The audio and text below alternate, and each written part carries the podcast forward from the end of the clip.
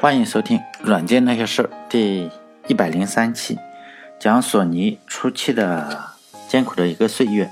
上一期我们讲到呢，就是景深大嘛，他就在日本的天皇宣布投降以后呢，就非常的激动，然后呢，他就马上想回东京去创业，但公司里绝大部分的人是不会跟他回去的。原因当然我们也可以想到，就非常简单，因为在一九四五年的时候嘛，美国的这个 B 二十九。轰炸机呢，就对日本的东京啊，还有大阪那些名古屋这些比较大的城市呢，进行了一个地毯式的轰炸。除了一些你说特别坚固的石头呢，东京说实在的，这些大城市中基本上就是一片废墟。就是日本的建筑呢，实际上它是大量的采用的是木头，我们也都知道，现在也是木头嘛，它作为一个建筑的材料。美国呢，当然是美军也是非常贴心的，就使用了大量的燃烧弹。因此呢，这个轰炸东京前呢，这个东京这个城市中呢，人口是七百万，轰炸以后是三百万。但并不是说他炸死了四百万，大部分人都像是这个景深大一样就跑了嘛。而且你轰炸以后呢，药品短缺，食品肯定是受到污染。东京呢，当时这个结核病就肺结核嘛，就开始流行。当然，我们不能不用同情日本。因为这是他应该得到的一个结果，求人得人，有何怨哉？但是对景深大这些人来说呢，他回去以后还是比较痛苦的，因为他可能是连个办公的地方都没有。幸好呢，他有几个死党还是跟着他，就是公司有三百多个人都，嗯，刚开始他走的时候三百多个人，幸好跟他回来的只有七个人。要是人多了的话，实际上是更难搞了，因为。这七个人呢，以后个个都是索尼的一些重臣。当然，现在他的名字还不叫索尼，以后呢有机会是肯定可以讲到他们的。现在这些这七个人还都是默默无闻。景深大呢就在友人的帮助下找了一个三楼的房间，是没有玻璃的。一楼、二楼是卖旧衣服，三楼是一个就是，呃，什么叫电？就是供电室嘛。四楼以上呢到七楼是。过过火的，就是说这个楼实际上是被燃烧弹烧过，四楼以上是被烧过了，他就没法用。尤其七楼烧的是最惨，最后呢，他还是通过一些关系，哎，最后又把七楼给租了下来。再说了，这个事以后再说，因为这个楼已经被燃烧弹呃烧过了，也被炸过了。实际上它的混凝土已经外面就已经就是裂开了，就感觉是随时都像倒一样。因为这个楼就这个样子，就这个熊样。还算是东京为数不多的还能住住人的楼，所以呢，这个楼当时实际上还是人才济济的。除了索尼的这个公司呢，呃，还有很多就是说不怕死的人也住了进来。如果这些人死的话，可能就是先去了。很幸运呢，他们是没有死。这些人呢，包括以后的一些文学家，叫久米正雄啊，还有后来获了诺贝尔奖的那个川端康成。呃，当时这些人都住在这个楼里。呃，这些人当然以我们现在来看是非常有远见的人，就我觉得他们是能够看到未来的人，否则的话，像我这样的凡夫俗子呢，肯定是早就跑了，跑得越远越好，根本就是无法想象，因为当时他们已经是可以有好日子过，并不是说非得去受苦，像这种九米正雄啊，这种都已经算是呃小有名气了，他根本不用是说，呃，不是说。非常穷，他们不用去，非要来住这么一个随时可能会倒的房子。他们去哪里都会都有好吃好喝的，这是非常奇怪的一个问题。但是人家就是不去过这个好吃好喝的日子。当然，我也想不懂为什么。再多说几句的话，因为我这个人呢，实际上他是一个悲观主义者吧，所以我还是非常喜欢看这个川端康成的书，因为他的书呢总是给人一种，他就是讨论这种虚无啊。什么死亡的这种主体，但最后他也是自杀身亡了，因为他就是自己打开了煤气罐就死了，他也没有什么遗书啊。当时他已经是诺贝尔奖获得者了，他自杀的时候呢是八十二岁还是八十三岁啊？好像是八十二岁。因为在中国的话，说实在，你如果活了个获了个诺贝尔奖，然后呢，呃，还是八十二岁，你应该可以找一个二十八岁的姑娘结婚。但是呢，这个人就自杀了，想不懂为什么他自杀了。嗯，而且他也没有遗书。他写的一篇文章里就写过嘛，自杀其实最好的方法就是不用写遗书，这样就可以不用解释嘛，就是这才是不解释。彪悍的人生不需要解释。但是，我看过他很多书啊，他的很多书我都看过，但是很奇怪的一个人。但是，比如说像我是八十二岁的话，并且还有个诺贝尔奖的话，虽然我觉得我个人是个悲观主义者，但是我是 百分之百肯定不会去自杀。当然，我也不会去找个二十八岁的姑娘结婚。我如果要找的话，我就找个十八岁的。可惜的是，现在我就是缺一个诺贝尔奖。当时索尼的另外一个创始人呢是盛田昭夫，他正在家里。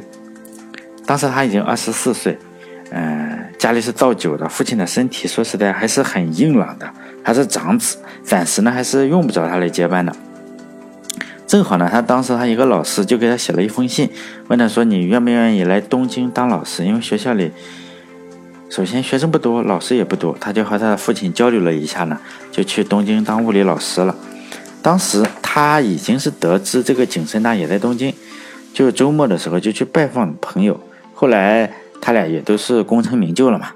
就盛田昭夫还是回忆说，当时这个公司啊虽然很破，但是景深大非常的热情，感觉是对未来充满了信心。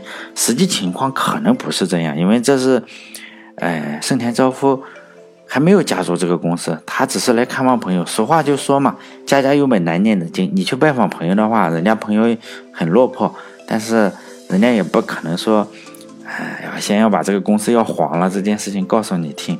所以，我们还是来看看他具体实际是什么样子。就是也不能只听这个盛天昭夫一个人说说，哎，这个公司很好。因为公司当时呢是没有一分钱，所有的资产呢就这几个人，也没有产品，也没有什么方向，就是只有就是创业的热情。在初期呢，公司就反反复复的寻找，就是说公司到底要干点什么东西，就讨论了好久好几天嘛，就公司决定就做饭，可能是。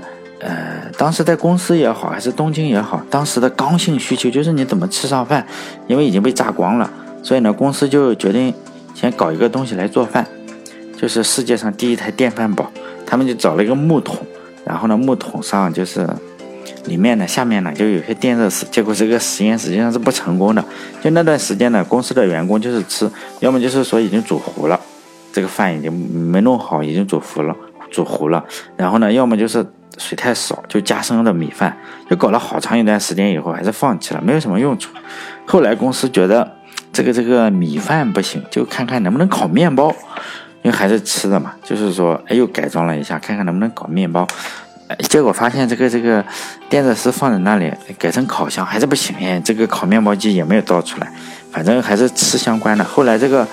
烤箱没成功以后呢，公司只好再次改变方向。实际上也没怎么改变方向，就是把这个做电饭煲和电热丝，呃，电烤箱里面的电热丝再取出来，就开始做电热毯。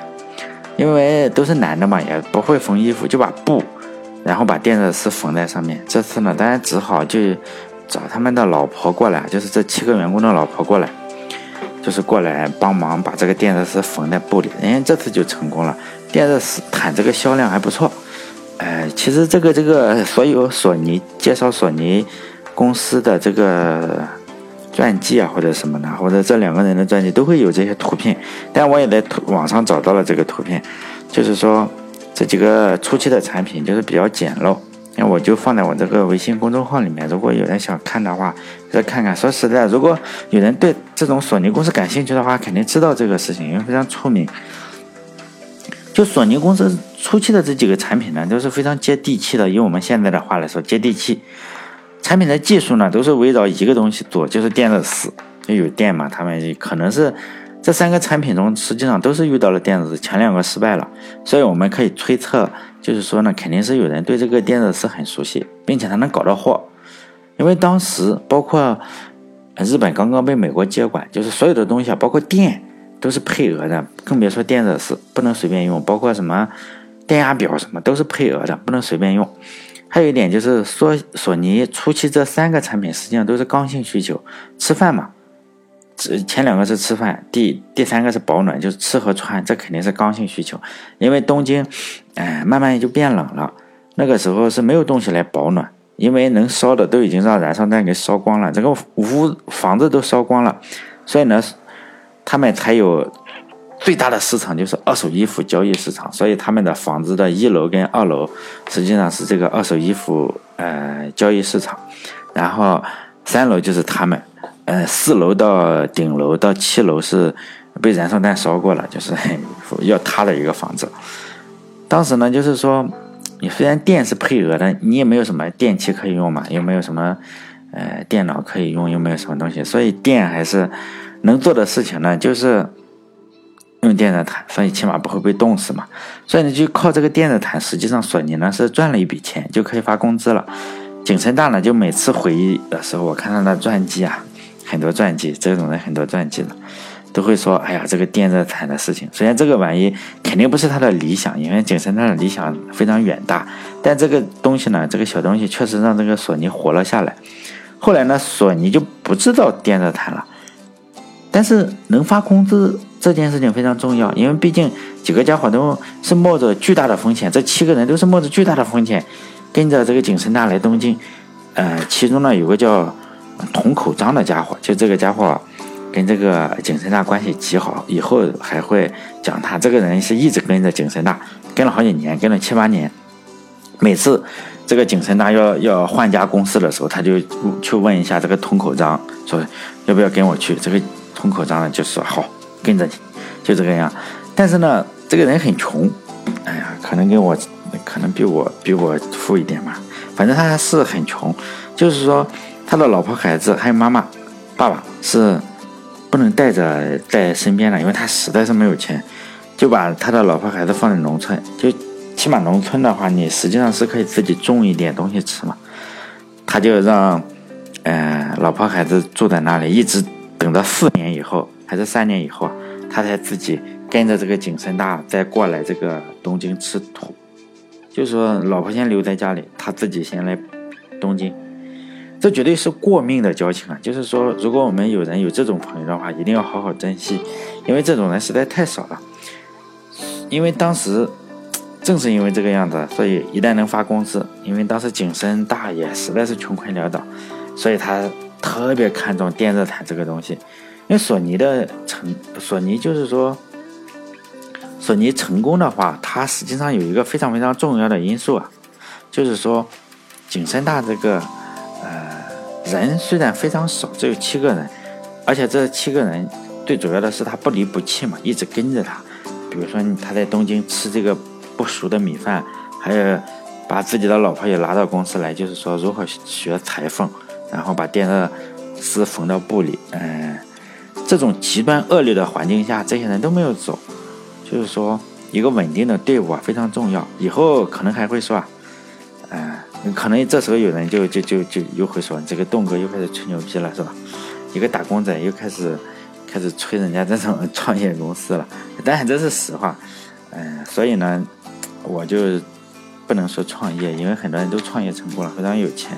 而且创业的书也非常多，而且创业的多，创业成功的更多。所以呢，我就说一个事情，就造反，造反这个事情，因为造反就不多了，成功的就更少了。如果看历史书，嗯，我喜欢看历史书的话，我最喜欢看的文章，最喜欢看的故事就是造反那一个地方。造反这个事情呢，实际上是风险非常大的，跟创业还不一样。创业当然风险也大，但是跟造反比，造反肯定是风险更大，收益更大。而且，你造反是不能被收购的，而且也没有什么回头路。成功了，你就可以当皇帝；要么就失败了呢，就是说，就满门抄斩，就灭九族了，比什么都刺激。我们可能会听到现在我们很多，嗯，就是，嗯，叫什么，创业者大 V 吧，就会呃介绍自己说我是连续创业者，但是我敢。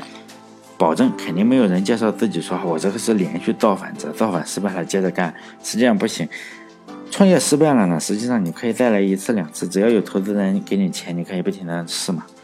但是造反这个东西是没有第二次机会的，因为中国两千多年的历史上，成功的造反实际上屈指可数，失败的其实也并不是特别多，主要是没有太多人敢玩这个游戏，因为小心脏实在受不了。这个肯定是人类历史上。最最刺激的一个游戏就是这个呃造反，就是说回家老婆孩子热炕头这样过一辈子算了。但是最重要的事情，比自己聪明还要重要的事情，就是对手一定要很蠢。如果对手不蠢的话，根本没什么用，还是得死。而且对手很蠢这件事情比自己聪明还要重要，对手一定要是个千载难逢的蠢货，你才能赢。清朝的历史，呃，我可以说一说啊，因为不能说更近的了，说更近的就是敏感了。就中国的历史上，有文字记载的这三千来年历史吧，从一个布衣老百姓，你就是突然开始想着造反了，想创业了，就拿这个三尺铁剑，奋斗几年得到天下了哈，并不多。可能只有三次，一个就是我老刘家的汉朝，一个是明朝，再就一个是本本朝，就红朝，没有第四家了。呃，当然我不太想说我这个老刘家的汉朝，因为太伤心了。因为这么算起来，说不定我考究一下的话，我也有这个皇家血统。现在当然我就混得比较惨，每天还要去夜总会跳光棍舞这种事情，已经实在是混得太惨了。如果有可能的话，呃。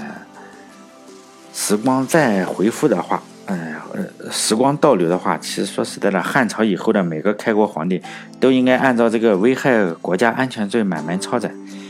当然，我不说汉朝，就说一下清朝的故事。为什么说清朝？等会儿再说哈。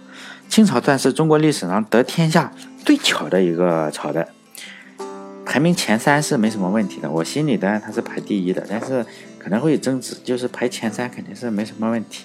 清朝。能够入关当皇帝啊？如果有十个理由的话，他为什么可以当皇帝？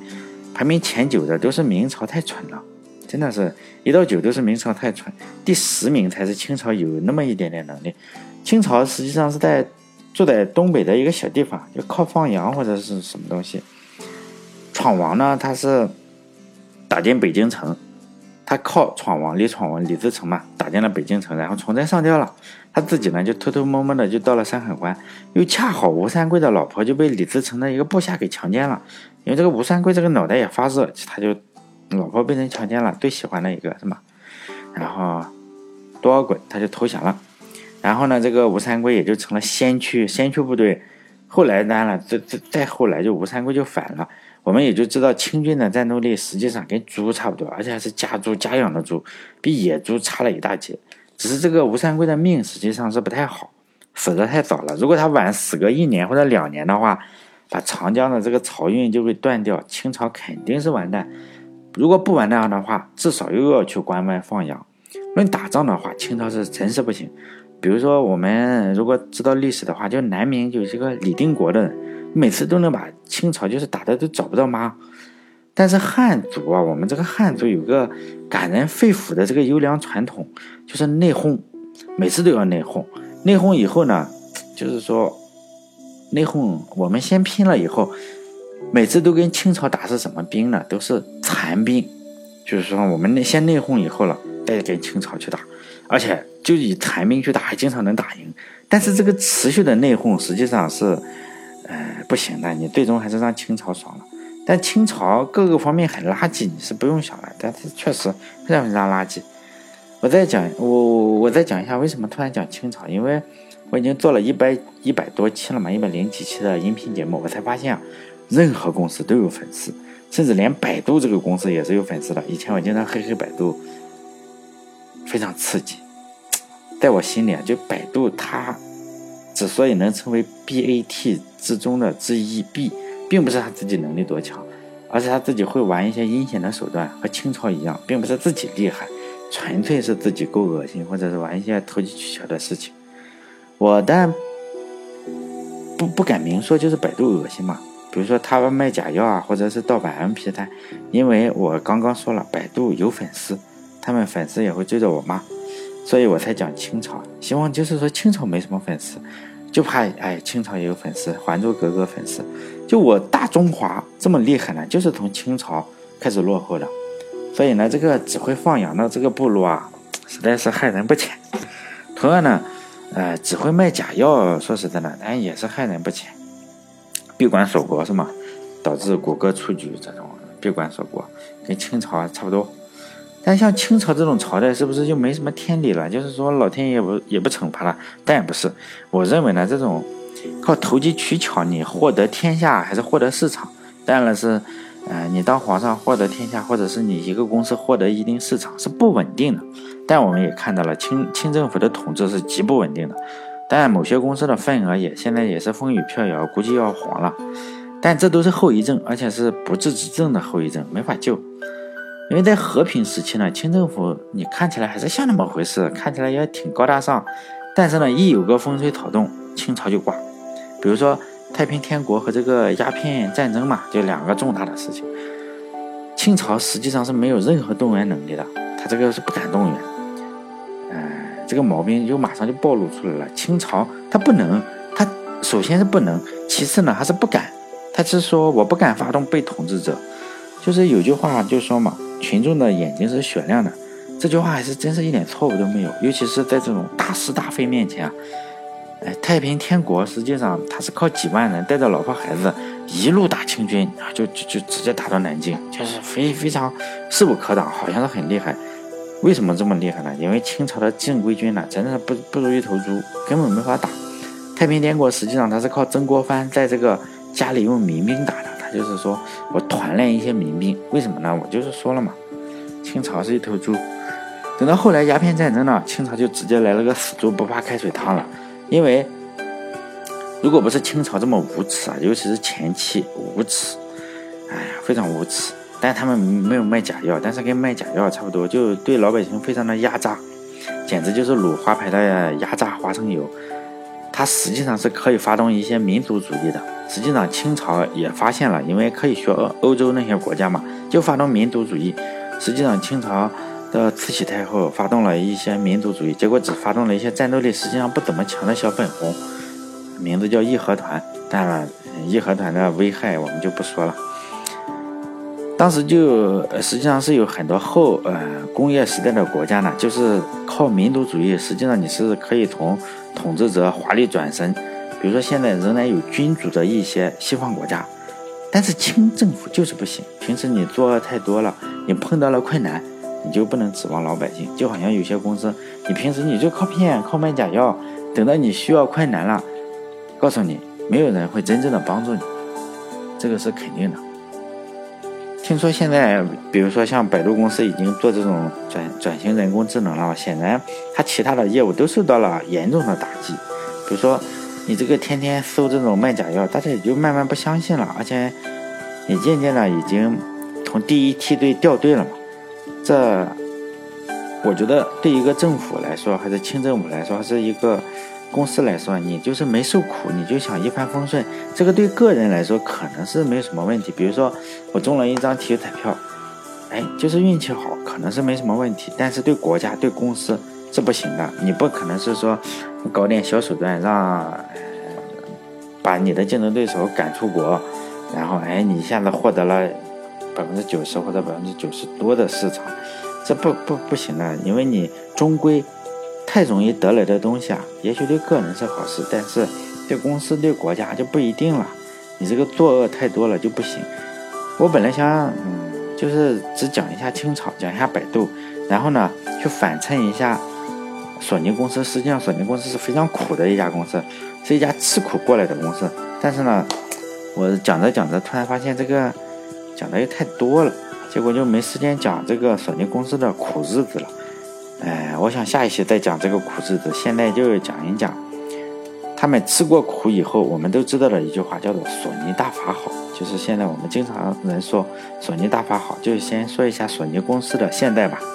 就索尼公司，可能大家觉得，哎，现在好像也不是很好，因为它的个人消费、个人消费电子啊，实际上并不是很好，就亏损非常严重，包括这个它的笔记本电脑啊什么的也不是很好，手机也不是很好。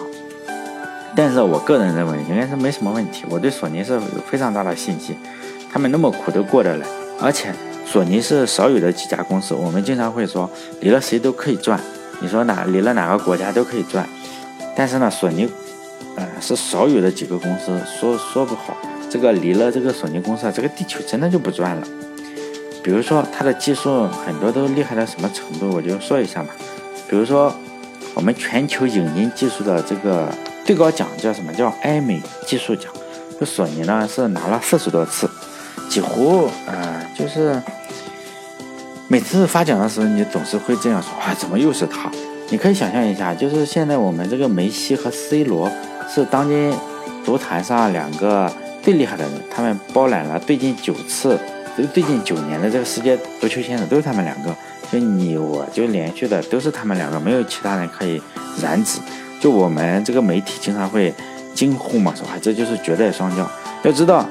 索尼比他们要厉害得多，索尼只是大家不关注，索尼是一枝独秀，在这个世界上几乎所有的转播车都是索尼的，还有高端的录录像，还有像《阿凡达》我们看的这种东西，只能索尼做，就是唯一只有他们可以造，甚至是我们像现在，呃，反法西斯多少周年嘛，就是，哎呦，不说了。因为我我知道开这个反法西斯多少周年，有很多有趣的事情，很多有有趣的恶心事情，嗯，还是挺搞笑的，但是不适合在节目里说，就不说了。就是说，他这个世界反法西斯多少周年，你实际上是要转播的。那时候我们发动了一个非常非常浩大的，就是嗯，反对日本的这个嗯。日货这个东西啊，但所有的这个转播车，实际上四 K 转播车只有索尼公司有，所以 这个中央电视台也是用这个索尼的这个设备。还有比如说，在二零一一年，这个日本发生了一个海啸，大家能够看到那个海啸非常吓人，在 YouTube 上可以看到，就是他们这个陆上摄像头拍到的，非常非常的吓人，就水漫天过来，然后索尼的一个存储厂就受到了影响。就让各大的赛事，我们认为没什么关系嘛，但是实际上让各大赛事，包括 NBA 呀，还有欧洲五大联赛，就压力非常的巨大，因为这种转播，他们用的这个主机位都是索尼，而且他们要的存储设备也只能是索尼的，因为他这个存储厂出现了问题，所以当时五大联赛啊，包括 NBA，就这个压力非常的大，就这个直播就没法搞了，非常的严重。好了，这一期时间又差不多了，就讲到这里。嗯，就索尼的苦日子呢，可能还要下一期再说，因为废话太多了。因为我本来想讲一讲这个清朝，恶心一下百度，然后再反衬一下，结果这个这个时间又够了。如果你喜欢的话，可以关注我的嗯公众号，叫“软件那些事”，这六个字就“软件那些事”，因为后面有一个“儿”这个音，但我读不出来，因为各大平台的数据啊，实际上都是假的。虽然我也能看到数据，就比如说有多少人收看了、收听了，因为我有时候还会在意这个东西，也死要面子嘛。但是呢，很可惜的是，这已经是通过粉饰过的一些假数据，所以实际上我并不知道真实的听众有几个。当然了，如果你觉得有用的话，可以给我赞赏。因为喜马拉雅这个东西，我要讲一下，就喜马拉雅 APP 上，它实际上是要扣掉百分之五十的钱。苹果公司最近我们。都在骂苹果公司嘛，说你这个太恶心了，要扣百分之三十的钱。实际上有一家公司叫喜马拉雅的公司，喜马拉雅 APP，它扣的比苹果还要多，它扣百分之五十。如果你是喜马拉雅听众的话，实际上你每次赞赏我十块钱的话，有四块五左右是喜马拉雅拿走的，三块是苹果拿走的。我呢，大概能升到两块五，但我还要再付渠道的费用。这个，比如说你用支付宝，哎，我还要付支付宝一些费用。你如果是微信，哎，我还要付微信一些事费用，所以这么算起来，每家公司跟苹果公司实际上都差不多。因为我在喜马拉雅上以前的话，每个月我能拿到四十块钱或者三十块钱，呃，二十三十四十五十这个样的打赏的钱，就平均每个音频的话大概不到十块钱。但现在他们收费以后，平均每个音频我就只能拿到三块钱，就不够我折腾的时间。而且我也确实渐渐的不喜欢它这个平台了，因为首先是广告太多。我比如说我打开手机，先要看一下广告，然后听音频呢，先要听一段广告。最主要的是广告费，实际上我也分不到一分钱。如果他给我足够多的广告费了，说不定我还能忍。但现在渐渐不能忍了，所以呢，这是最后一期我传这个喜马拉雅 APP。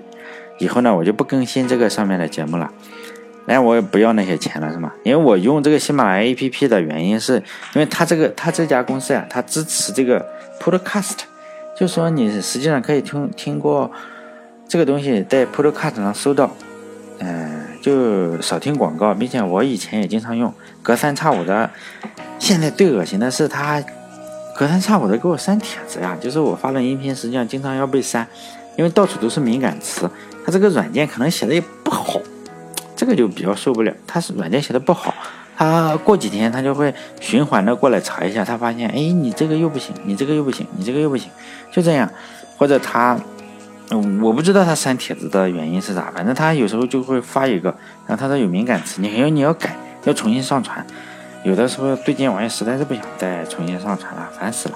所以喜马拉雅上实际上已经缺了好多期了，只是有时候他不他给我删了，我就再重新的改一下名字就能上传。过几天他又检测到了，哎又又给我删了，所以哎烦死了。所以呢，以后就不更新这个东西了。你要更新了，最终你还得提心吊胆的想着，哎，是不是这个不能说，那个不能说，意义也没什么意义了。可能是最近喜马拉雅。或者是被赵云投资了还是什么东西？你不能出现这个名字，一出现了，像我这种个人节目啊，一定是被删的。因为毕竟丑人多作怪是吧？就觉得人家又要害他，一说他的名字就是害他。实际上我我没能力害他是吧？如果你现在去搜的话，可能会出现相关的内容，比如说你去搜赵云、马云什么的，可能会出现某些内容。但是呢，这些内容肯定是被过滤掉的，已经被过滤过的。